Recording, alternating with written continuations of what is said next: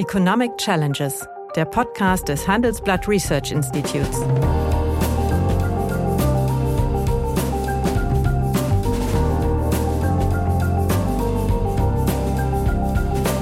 Bert Rürup, der Chefökonom des Handelsblatts, diskutiert mit Michael Hüter, dem Direktor des Instituts der deutschen Wirtschaft, wöchentlich aktuelle wirtschaftliche Herausforderungen für Deutschland wie für die Weltwirtschaft. Wenn du jetzt der weise Diktator wärst und du hättest drei Wünsche frei, um die deutsche Volkswirtschaft wieder flott zu kriegen, was würdest du dir wünschen, beziehungsweise was würdest du umsetzen? Wir sind kein modernes Land mehr. Und das ist der eigentlich dramatische Befund. Also eine vorsichtige Formulierung. War bescheiden, ne? Ja, pessimistisch will ich nicht sagen. Wenig optimistisch. Ja, klar. Guten Morgen, meine Damen und Herren. Hallo, lieber Michael. Guten Morgen, lieber Bert. Ja, es ist äh, Donnerstagmorgen, 8.30 Uhr und vor einigen Minuten hat das Statistische Bundesamt seine erste Vorausberechnung für die Entwicklung des Bruttoinlandsprodukts, das heißt die gesamtwirtschaftliche Leistung, für das zweite Quartal veröffentlicht und die war für mich relativ überraschend noch im positiven Bereich. 0,1 ist wenig, aber ist noch positiv. Ich war der Ansicht, äh, ja, dass eigentlich die Wirtschaft in einem massiven Abschwung ist. Das war offensichtlich nicht der Fall. Aber ich glaube auch, dass diese 0,1 eben noch keine Prädiktor für das äh, ja, dritte und vierte Quartal ist. Ich glaube schon, dass wir zumindest in eine technische Rezession laufen, also zwei negative Quartale. Das wäre aber hinzunehmen. Meine Frage an dich, wie siehst du denn die längerfristigen konjunkturpolitischen Perspektiven dieses Landes, da ja durch den Krieg, dessen Ende niemand weiß, letztlich alle Konjunkturprognosen oder Wachstumsprognosen Makulatur geworden sind? In dem letzten Satz erstmal volle Zustimmung. Wir haben eine Situation, wo die ähm, Volatilität an den Märkten hoch ist, in allen Märkten, und diese Volatilität natürlich auch Prämien einfordert. Dafür wird gezahlt, um damit umgehen zu können. Und die Unsicherheiten, insbesondere in der Stabilität äh, der Energieversorgung, bleiben und sind, sind gravierend. Wir sehen es an den Kosten, die die Industrie davon zu tragen hat. Wir sehen es an den Belastungen der privaten Haushalte. Also insofern erstmal Zustimmung zu dem Bild, das du für dieses Jahr zeichnest. Ähm, vielleicht nochmal zum zweiten Quartal, warum das sich noch stabil gehalten hat. Ähm, wir haben da natürlich noch das immer auch weiterwirkende Thema der Auftragsbestände, die hoch sind, weil man sie nur sehr langsam abarbeitet. Es kam ähm, letzte Woche die vom Statistischen Bundesamt der Hinweis, wenn also die Umsätze nur stabil blieben, hätte man allein noch acht Monate zu tun, um ja. diesen Bestand, diesen historisch hohen Bestand abzuarbeiten. Das muss man sehen. Das heißt, das wird auch noch dieses Jahr in der Industrie prägen. Wir haben auch im zweiten Quartal äh, noch keine negativen Schleifspuren in der Bauwirtschaft, die ja sich andeuten durch äh, die veränderte Zinslage, aber auch die veränderte Zuversicht der Bürger in solche Investitionen hineinzugehen und sich langfristig zu binden. Und wir haben im zweiten Quartal offenkundig auch noch keine gravierenden Effekte im Einzelhandel, der ja jetzt schon mit minus zehn und ähnlichen Größenordnungen in das zweite Halbjahr schaut. Äh, so. Der Einzelhandel ist wirklich auf Tauffahrt. Ja. Also das nochmal zu, vielleicht zur Einordnung ja. für unsere Zuhörer. Ähm, insofern ist die 01 oder ob es minus 01 ist jetzt nicht wirklich äh, die große Überraschung.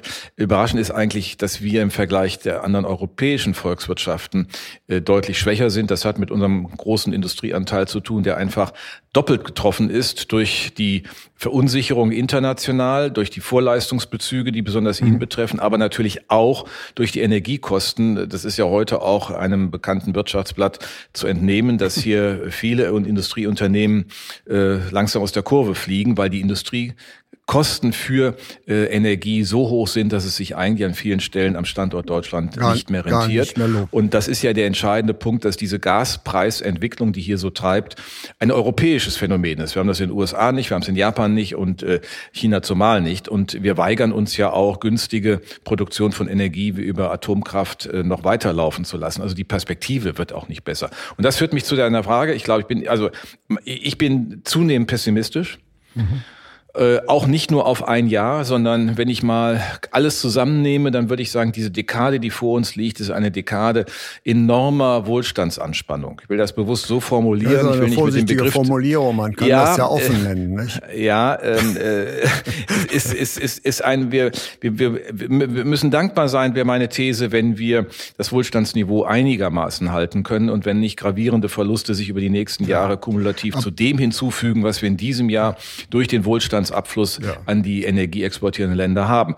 Und dafür gibt es viele strukturelle Argumente, aber ich will einfach die These erstmal in den Raum stellen. Äh, es ist für mich nicht eine Frage von ein, zwei Jahren, sondern ich schaue mittlerweile auf das ganze Jahrzehnt sehr ja. pessimistisch. Aber keiner weiß natürlich, wie lange dieser Konflikt äh, dauern wird. Und das ist natürlich eine Unwägbarkeit.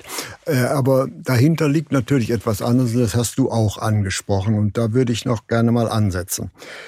Äh, nämlich die Probleme, mit denen Deutschland konfrontiert werden wird, die sehe ich ähnlich groß wie du, resultieren ja letztlich daraus, äh, dass, sagen wir mal, Deutschland, das ja der ganz große Gewinner der vierten Globalisierungswelle war, die nach dem Zusammenbruch der Sowjetunion einsetzte und durch die Integration Chinas befördert wurde, dass diese Welle, ja, denke ich, am Auslaufen ist seit mhm. geraumer Zeit, nämlich einmal, weil die USA am Multilateralismus kein so großes Interesse mehr haben wollen oder mehr haben, weil sie den Aufstieg Chinas bremsen wollen. Und auf der anderen Seite hat äh, China ganz gravierende Fehler gemacht, beispielsweise mit seiner Covid-Politik, mhm. die dazu führt, dass also dieser Wachstumsmotor der Weltwirtschaft arg ins Stottern geraten ist. Und das bedeutet, äh, diese hohe Exportabhängigkeit, die die deutsche Wirtschaft kennzeichnet, könnte perspektivisch zu einer Art Senkblei werden, wenn diese Dynamik nachlässt. Und dieses Senkblei wird umso schwerer, als ja noch in dieser Legislaturperiode ein massiver Alterungsschub einsetzt, ja. der alles andere als wachstumsfördernd ist. Deswegen bin ich relativ äh, pessimistisch will ich nicht sagen, wenig optimistisch, dass wir wieder an die, sagen wir mal, Wachstums- und Wohlstandszuwachsraten, die wir im vergangenen Jahrzehnt gesehen haben, auf absehbare Zeit werden anschließen können. Jetzt bin ich aber überrascht, Bert, dass du so vorsichtig formulierst. Dann sagst du, dann sag du es mal deutlicher.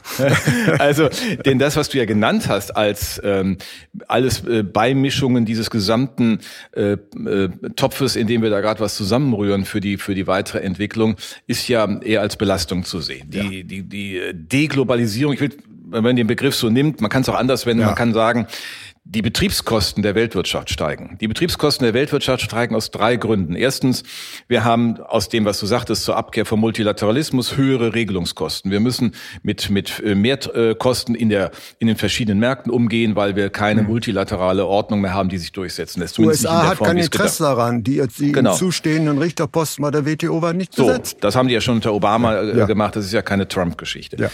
Ähm, das ist das erste, der erste Grund, warum die Betriebskosten äh, des weltwirtschaftlichen Systems ansteigen. Das zweite Thema ist Sicherheit. Und zwar nicht nur dafür, da im dem Sinne, wir müssen jetzt mehr Geld für die Bundeswehr ausgeben. Ich meine, das hätten wir ohnehin machen müssen, das war ja lächerlich, äh, sich da mhm. nicht zu verpflichten, sondern jedes Unternehmen äh, steht unter ganz anderen Überlegungen, welche Investitionen tätige ich beispielsweise in Cybersecurity, ein, ein zentrales Thema. Das ist, wird ja immer so ein bisschen verschwiegen.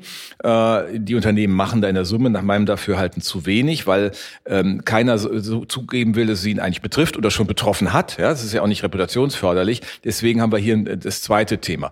Und das ähm, dritte Thema, die energetischen Grundlagen der Weltwirtschaft ändern sich. Und das trifft zumindest hier in Europa in erheblichem Maße zu. Dieser Wandel hin zu einer nicht mehr auf Gas als, äh, über, als Brückentechnologie ja. äh, äh und Gasnutzung äh, in Brückentechnologie mhm. heißt, dass wir erhebliche Kosten haben. LNG-Gas ist äh, erstmal in der Übergangsphase doppelt so teuer gegenüber dem Erdgas, das wir bisher über die Pipelines aus Russland beziehen. Wir haben dramatische Kosten im Ausbau der äh, erneuerbaren Energien und wir haben keine günstige Energieproduktion, wo wir sagen können, die Kapitalkosten sind schon abgeschrieben bei den mhm. Atomkraftwerken. Also das sind für mich die drei Gründe, warum allein in der Weltwirtschaft die Kosten ansteigen. Und wenn das dann sich ungleich verteilt, und das ist genau der Punkt, den du sagst, Deutschland mit seiner Exportabhängigkeit, mit seiner Position zeigt das. Wir haben uns mal den, den Zusammenhang mit China angeschaut. Interessant ist, dass dramatisch die deutschen äh, Auslandsinvestitionen in China angestiegen sind. Ja. Und das ist, das zeigt ja den Wechsel der Strategie noch deutlicher. Das heißt, wir müssen im Grunde vor Ort produzieren es ist nicht der Export mehr, der so im Vordergrund steht, sondern äh, wir, wir machen es dort, wir nutzen die Standortkosten, um diese Märkte Zeit und äh, mhm. Distanz überwinden, schnell bedienen zu können. Das hat aber Konsequenzen für die heimischen Standorte und das ist auch, glaube ich, der zentrale Punkt. Es ist mhm. in Deutschland bei den wird. meisten Bürgern noch nicht angekommen, dass Zeitenwende nicht nur ein politisches Phänomen ist oder ein Sicherheitsphänomen in Europa, sondern dass eine Strukturveränderung parallel dazu äh, sich eingestellt hat, aus durchaus ja anderen mhm. und eigenen Gründen, äh, der wir uns stellen müssen. Ja, und es ist ja nur heißt, eine Frage der Zeit, dass äh, im Ausland mehr deutsche Automobile produziert ja, werden als, genau. als, als in Deutschland. Allerdings so. bringt das natürlich auch wieder ein Klumpenrisiko mit sich, da natürlich die USA einiges dran setzen wird, dass der aus Export aus China nicht mehr so floriert wie in der Vergangenheit. Und davon wäre dann natürlich wieder Deutschland Deutschland betroffen. Ja, wobei interessant ist, dass die äh, auch die Amerikaner da eine gewisse Ähnlichkeit mit den Chinesen haben. Sie reden mehr drüber. Wenn du dir tatsächlich den Warenaustausch mit China anschaust, ist da nicht wirklich viel zurückgegangen. Mhm. Also das sind dann manchmal ja. so die die Sojabohnen und solche Kä ja. Geschichten am Rande. Aber wenn du wirklich reinschaust, ist es auch bei den Amerikanern so. Es ist ähm, viel politischer Talk, mhm. aber in dem, was faktisch die Unternehmen machen, lassen die sich ja auch ihre Chancen nicht nehmen, die, in diesen Märkten liegen. Und es sind immerhin 1,4 Milliarden Menschen. Noch. Und die Frage ist ja, äh, ja, ja gut, aber noch ja. ist okay. es ja. Aber, aber ähm, die Frage ist ja, will man Beziehungen einstellen? Ist wirklich Decoupling das, was die Amerikaner im Sinne haben? Oder muss man nicht am Ende sagen, wir müssen die Beziehung gestalten, wir müssen sie anders gestalten und wir müssen mit China einfach realistischer in vielen Bezügen umgehen? Sicher, also ich glaube, der Punkt ist entscheidend. Nur, Aber ein, ein, ein Punkt noch dazu. Mhm. Allerdings macht auch China gegenwärtig gravierende Fehler. China schwächt doch die eigene äh, Wirtschaftskraft selbst. Ja, klar. Und was da in Taiwan gemacht wird, ist ja letztlich ein Ablenkungsmanöver von der eigenen Schwäche im, im Natürlich. Land. Natürlich. Ja. Und je, je, je größer die Probleme werden, das behaupten ja einige Sicherheitsexperten, umso größer entsteht der Druck, eine solche Ausweichbewegung dann mit einer Attacke gegen Taiwan äh, zu machen, ja. um quasi die, die Nation wieder zu binden. Denn Xi Jinping ist, läuft ja schon Gefahr mit dieser No-Covid-Strategie, aus der er nicht mehr rauskommt. Das ist ja immer das Problem von diesen Autokraten, dass sie nicht in der Lage sind, Entscheidungen zu revidieren, weil das ja immer auf sie so zurückwirft, Schwäche. dass sie als, als schwach, als fehlerhaft und sind aber die großen Herrscher und wissen alles, haben die Weisheit quasi gepachtet. Und so, so eine Figur, wird dann auf einmal ganz schwach und deswegen reagieren sie in ganz anderer Weise. Ich verstehe auch bis heute nicht diese No-Covid-Strategie. Ich meine, das hat ja auch in Deutschland einen Anhänger dafür gegeben, sofort alles dicht zu machen und ähnliche Dinge.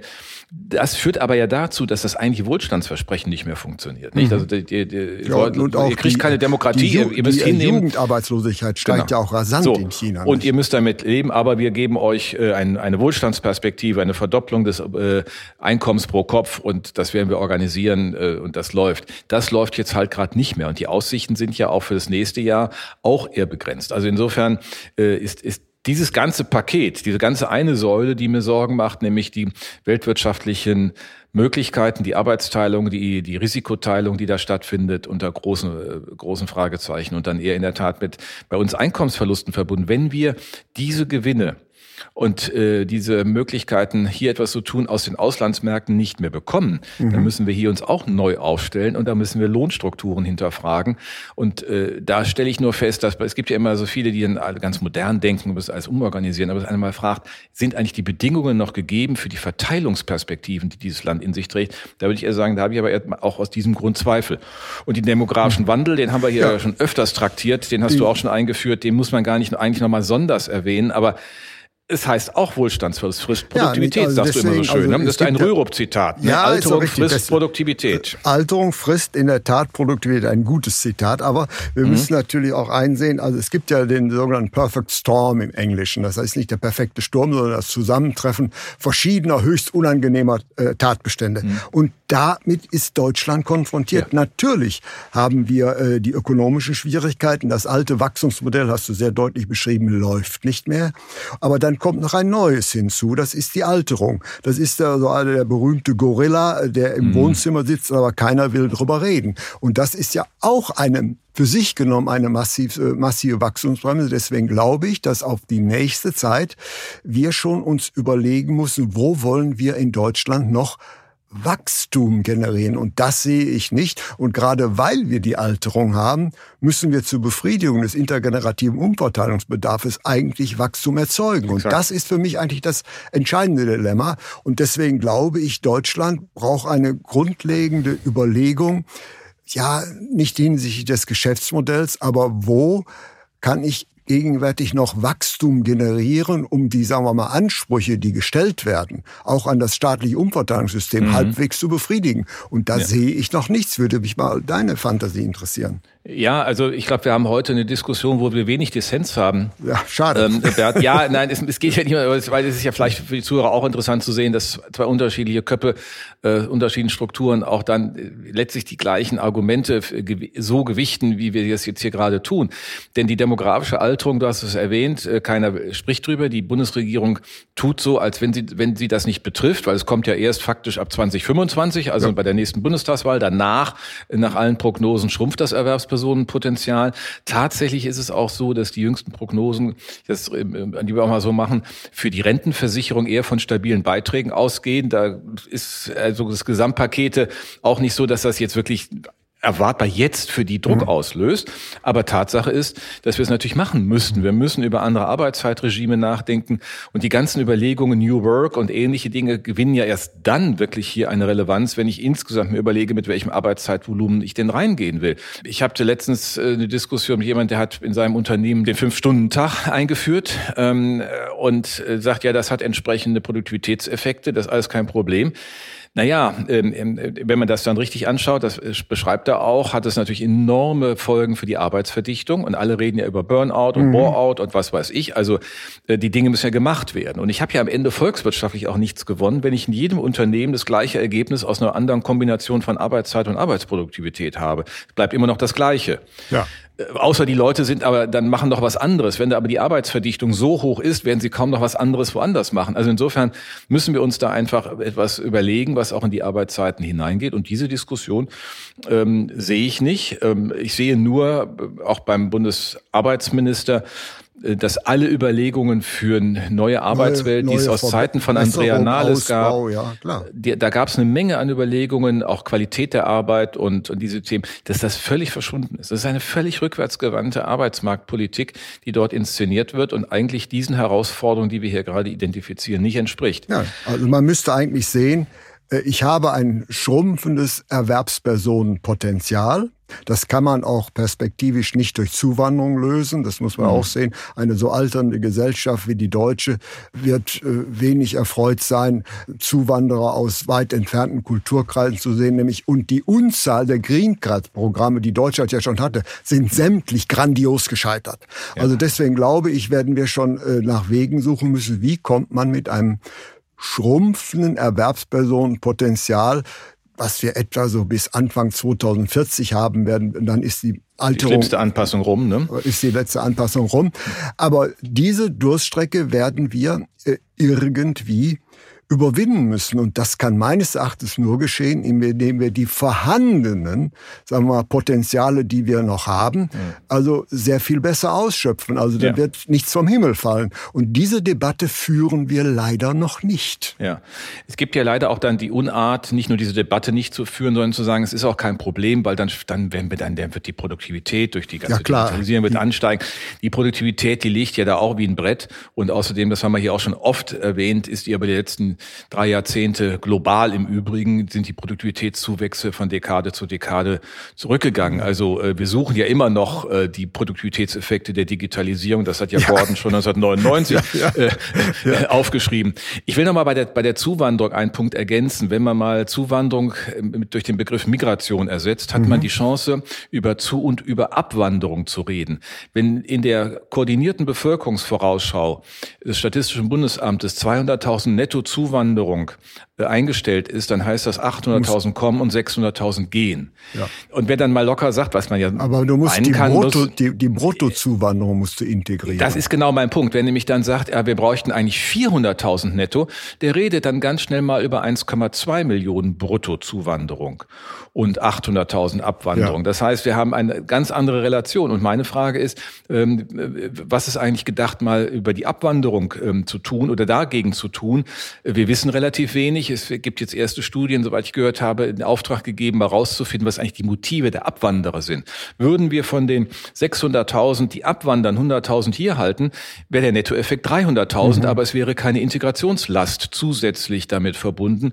Das sehe ich nämlich genauso, wie du das beschreibst. Ja, nicht nur, dass eine alternde Gesellschaft, ich darf nochmal Bert Rürup zitieren, Produktivität frisst, ja. sondern auch, ähm, dass die Integrationsbereitschaft eher einschränkt. Um es ganz ja. nüchtern, das ist einfach so. So, und wenn das so ist, muss ich eigentlich viel stärker, wir reden immer über die Zuwanderung, das ist alles richtig, auch, also alles auch was in den Gesetzen gemacht wurde seit 2002, seit Anfang des Jahrtausends richtig. Wir haben ein sehr liberales äh, Rechtssystem, was die Zuwanderung angeht, mhm. auch nach dem Gesetz von vor zwei Jahren. Da kommt jetzt noch ein bisschen was dazu. Aber wir müssen fragen, warum eigentlich 600.000 abwandern? Also das, mhm. die Frage ist mhm. ja eine, die wir hier gestalten können. Mhm. Ne, wenn die Zuwanderung kann man ja, da hast du ja recht, da kann man irgendwelche Programme machen. Aber ja. so, und dann bleibt die Frage der Arbeitszeit. Da habe ich mich ja auch schon super beliebt mitgemacht ähm, dann mal zu schauen, wer denn das höhere Arbeitsvolumen in Europa noch hat. Und das sind das ist die Schweiz und Schweden. Die Schweizer überall Erwerbstätigen mhm. arbeiten zwei Stunden mehr in der Woche und die mhm. Schweden eine Stunde. Und dann kannst du dir ja vorstellen, was ist die erste Hinweis? Und dann sterben wir früher. Nein, dann sterben wir früher und tatsächlich sterben wir gar nicht, dann gar nicht früher, weil die Schweizer sind äh, drei leben die Männer und die Frauen etwa drei Jahre im Durchschnitt länger als die Deutschen und die Schweden anderthalb bis zwei Jahre länger als die Deutschen. Also nur um das auch nochmal anzufügen. Ja, ja, und es kommt natürlich noch hinzu, wir haben insgesamt eine relativ hohe Erwerbsbeteiligung, mhm. aber die Erwerbsbeteiligung der Frauen, die im Übrigen bildungsmäßig qualifizierter, höher qualifizierter ja. sind als die Männer, ja, die äh, ist also außer, außerordentlich gering. Die Teilzeitbeschäftigung mhm. der Männer ist 10 Prozent, die der Frauen fast 50 Prozent. Ja. Und ich glaube, ja. Äh, so komisch es klingt, diese hochqualifizierten Frauen sind fast eine unserer letzten internen Wachstumsreserven. Ja. ja. Wobei man sich da nicht, nicht äh, täuschen soll, das ist mengenmäßig nicht so viel. Wir müssen ja mal davon ja. ausgehen, was wir über unfreiwillige Teilzeit wissen. Also du kannst ja niemanden in Arbeit ja. zwingen. Wenn die sagen, ich möchte nur 50 und das ist eine Dann kann man nicht, aber man kann die Anreize wegsetzen, genau. die Teilzeitarbeit attraktiv machen. Da gibt es eine ganze Menge. Gibt es eine ganze recht. Menge. Das kann man äh, machen und äh, man muss nochmal genau die anschauen, die etwa 11, 12 Prozent nach Mikrozensus, die sagen, dass sie gerne mehr arbeiten würden, die ja so unfreiwillig mhm. in Teilzeit sind. Aber da müssen sich auch die Unternehmen fragen lassen, ob sie was tun können. Du musst ja heute als Arbeitgeber ein ganz anderes Portfolio an mhm. Instrumenten mobilisieren, um Beschäftigte nicht nur zu gewinnen, auch zu halten. Und da liegt, glaube ich, auch eine Aufgabe der Unternehmen, aber natürlich auch ähm, der, Inf der Betreuungsinfrastruktur, soweit sie öffentlich bereitgestellt wird. Das sind genau diese mhm. Themen. Aber wir haben uns die Zahlen mal angeschaut. Wenn ich mir nur diese unfreiwillige Teilzeit anschaue, kriege ich das Problem nicht gelöst. Also es müssen auch alle ein bisschen mehr tun. Und es ist ja nicht einzusehen, warum wir hier im gleichen Kulturkreis zwingend zwei mhm. Stunden weniger über alle hinweg arbeiten als in der Woche als die Schweizer. Also mhm. ich wiederhole das, weil ich äh, einfach äh, den Widerspruch da nochmal auf, äh, von anderen immer gerne herauslocke, weil dann irgendwann bricht das Gegenargument nämlich wirklich zusammen, weil es eigentlich nicht mehr bleibt. Wir können ja nicht sagen, dass das irgendwie eine Ausbeutungsgesellschaft ist, die Schweizer. Die haben eine höhere Lebenszufriedenheit, die leben länger. Also müssen wir da mal fragen, daran liegt es nicht. Wir müssen es gestalten. Das ist die eigentliche Herausforderung. Gut, lassen wir mal versuchen, zu einem positiv konstruktiven Ende zu kommen. Also wir, wir sind uns einig, äh, die Frage, äh, sagen wir mal, wann Deutschland in einer Rezession, und sei es nur eine technische Rezession, zwei Quartale hintereinander negativ, mhm. ist eigentlich nur eine Frage der Zeit. Wir sind uns auch einig, dass perspektivisch die Wachstumsbedingungen für die deutsche Volkswirtschaft eingetrübt werden. Einerseits durch die Störung äh, des Welthandels, des Außenhandels, aus welchen Gründen auch immer. Und dass deswegen die großen Erfolge, die man im Außenhandel hatte bislang, mhm. in der Zukunft wohl nicht mehr da sein werde. Und jetzt kommt hinzu, in der nächsten Legislaturperiode eben dieser massive Alterungsschub, der also ungefähr so ja gut 15 Jahre anhält. Mhm. Wenn du jetzt der weise Diktator wärst und du hättest drei Wünsche frei, um mhm. die deutsche Volkswirtschaft wieder flott zu kriegen, was würdest du dir wünschen, beziehungsweise was würdest du umsetzen? Ich würde den Mittelpunkt das Chancenthema rücken und das Chancenthema ist die digitale Transformation. Ähm, wenn wir eine Infrastruktur hätten, wie sie andere Länder in Europa längst haben, wären wir hier handlungsfähiger. Ich erweitere aber den Begriff der Infrastruktur bewusst auch auf alle anderen Netze, die Bahn, die Autobahnen. Wir haben 4000 Brücken, die ähm, marode sind und erneuert werden müssen. Wir haben ein Auto, ein, ein, ein Bahnsystem, das in den letzten 16 Jahren mehr oder weniger vor die Wand gefahren wurde, sowohl von der Bundesregierung, zuständigen Bundesministerium, als auch von denen, die da Verantwortung hatten, äh, große Helden, die da 75.000 Weichen ausgebaut haben haben und ähnliches. Wenn ich mir also den Wunsch hätte, würde ich ähm, das, was im digitalen und im Infrastrukturbereich an Handlungen da ist, ganz groß beschleunigen und äh, da Beschleunigungsgesetze entsprechend machen, dass auch der Widerstand, der sich dann ja im Detail leider immer wieder zeigt, ähm, auch nicht mehr durchwirken kann. Wir haben so hohe gesellschaftliche Erträge aus diesen Investitionen für alle und der Staat hat hier auch eine Verantwortung, nicht nur anzubieten, sondern selbst auch Hebel zu entwickeln. Die Digitalstrategie der Bundesregierung finde ich gar nicht schlecht. Äh, auch zu sagen, wenn wir die öffentliche Verwaltung hebeln, mhm digital, dann hat das auch Anreizwirkungen für die Akteure in der Volkswirtschaft. Klar.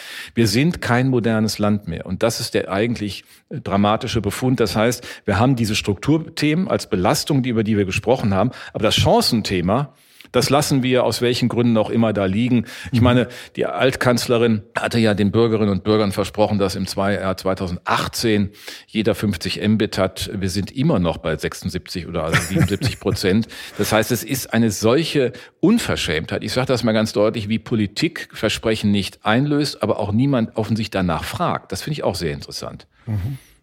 Also das waren meine Wünsche. Das war jetzt, war das viel oder ich weiß gar nicht? Nein, das war, war, war nicht ne? viel, ne? aber ich glaube, wir werden uns äh, vielleicht in zwei Jahren, wenn wir dann noch weiter talken, ich fürchte es, äh, bei den gleichen Problemen äh, kommen. Beispielsweise die, äh, sagen wir mal, Ärzte sollen ja seit langem vernetzt mhm. werden und, und, und. Und die ersten Pilotprojekte, die auch vor drei, vier Jahren auf den Weg gebracht sind, sind zusammengebrochen. Es ist mhm. nicht nur eine Frage der öffentlichen Verwaltung. Ja. Wir haben auch eine institutionelle Verkrustung in diesem Lande, gerade was die Akzeptanz moderner Technologien ansieht. Mhm. Und wenn eine Gesellschaft altert, muss sie technologisch eigentlich offen sein, um das zu so kompensieren. Und da sehe ich eigentlich unsere größten Probleme. Ja, aber da, da muss man es auch zum breiten gesellschaftlichen Dialog auch mal machen, denn da stimme ich dir völlig zu. Das Erleben aus eigenen äh, Arztterminen ist, dass die dann immer ganz erstaunt sind, dass sie nicht mehr eine Papierakte vor sich haben, sondern jetzt irgendwie ja. ganz, ganz empört sind, dass sie jetzt, das habe ich auch schon alles erlebt, jetzt müssen ja. sie da in dem Portal und dann zeigt er mir seinen Rechner, als hätte er den das erste Mal in der Hand und müsste da jetzt irgendwas suchen und das wäre ja. ganz unerhört. Dabei hat er in Echtzeit alle Daten. Früher musste er immer warten, bis aus dem Labor die Ausdrucke gebracht wurden in dem anderen. So, also ich, äh, wir treffen hier auch Haltungsprobleme, die einfach nicht mehr zulassen können. Ich meine, die wollen alle gut vergütet werden. Ja, übrigens, das Thema hat sich ja auch auch bereinigt. Ärzte wandern ja auch nicht mehr ab aus Deutschland. Die gehen nicht mehr nach Großbritannien oder die Schweiz. die Vergütungspunkte ist alles Stickung gemacht worden. Aber vielleicht wollen wir mal auch erleben, dass sie die nicht behindern, was genau dazu beiträgt, dass wir die Dinge effizienter gestalten können. Und dann auch eine andere Informationslage haben. Du könntest ja ganz anders steuern, wenn du beispielsweise die Medikationen das ist ja nicht keine Individualdaten, aber in der Bündelung kennst, wenn, wenn sozusagen hm. das dann sichtbar wird, was ein, das Krankheitsbild letztlich der Gesellschaft ist, hast du ganz andere Möglichkeiten. Das zeigt ein Thema und das ist genau der Punkt. Wir dürfen auch diese habituellen ähm, Gegenentwürfe einfach nicht mehr zulassen und akzeptieren. Es kann ja nicht sein, dass alle bereit sind, privat das Handy zu nutzen und sich in jeder Form freuen, dass sie irgendwas steuern können, äh, das Immobilienportal oder die Reise. Aber wenn es um dienstliche Dinge geht, dann tun sie so, als können sie nicht von, von eins bis Mittag denken denken. Roman Herzog hat mal, glaube ich, 1998 oder 99 zur Eröffnung des Adlons eine berühmte Rede gehalten. Mhm. Das war die sogenannte Ruckrede. Ein Ruck muss durch Deutschland gehen. Ja, das sehe ich auch. Aber dieser Ruck ist nicht was, sagen wir mal, die äh, Arbeitsmotivation oder sowas angeht, sondern der Ruck besteht darin, die Barrieren mal niederzureißen, die Möglichkeiten der Digitalisierung auszunutzen. Das halte ich für ein ganz mhm. großes Problem. Und da sollte vielleicht äh, diese Regierung wird es nicht mehr machen, die nächste Regierung ansetzen. Nämlich das ist die am schnellsten sich erschließbare Produktivitätsreserve. Ja. Und äh, wenn man sonst nichts hat, sollte man die Chance wenigstens nutzen. Ich stimme dir zu, Bert, aber ich würde es sogar noch etwas positiver wenden. Ich bin bei den Akteuren dieser Regierung nicht so pessimistisch. Dann hoffe ich, dass du recht hast und ich bedanke mich. Ich danke dir. Gestatten Sie mir an dieser Stelle ein letztes Wort in eigener Sache. da Sie zu den treuen Hörern meines Podcasts zählen und damit offensichtlich an ökonomischen Fragen und Problemen interessiert sind, möchte ich Sie auf ein aktuelles Sonderangebot des Handelsblatt hinweisen. Nämlich Sie haben die Möglichkeit, sechs Wochen lang für einen Euro auf das gesamte Angebot des Handelsblatts zuzugreifen. Und ich denke, das ist ein relativ gutes Angebot. Hierzu müssen Sie nur die folgende Seite aufrufen. handelsblatt.com slash sommer-special. Vielen Dank, versuchen Sie es mal. Liebe Hörerinnen und Hörer, wenn Sie Lob, Kritik oder Themenwünsche haben, dann schreiben Sie uns doch gerne oder schicken Sie uns eine Sprachnachricht an chefökonom@handelsblatt-research.com. Die Adresse finden Sie auch in der Folgenbeschreibung.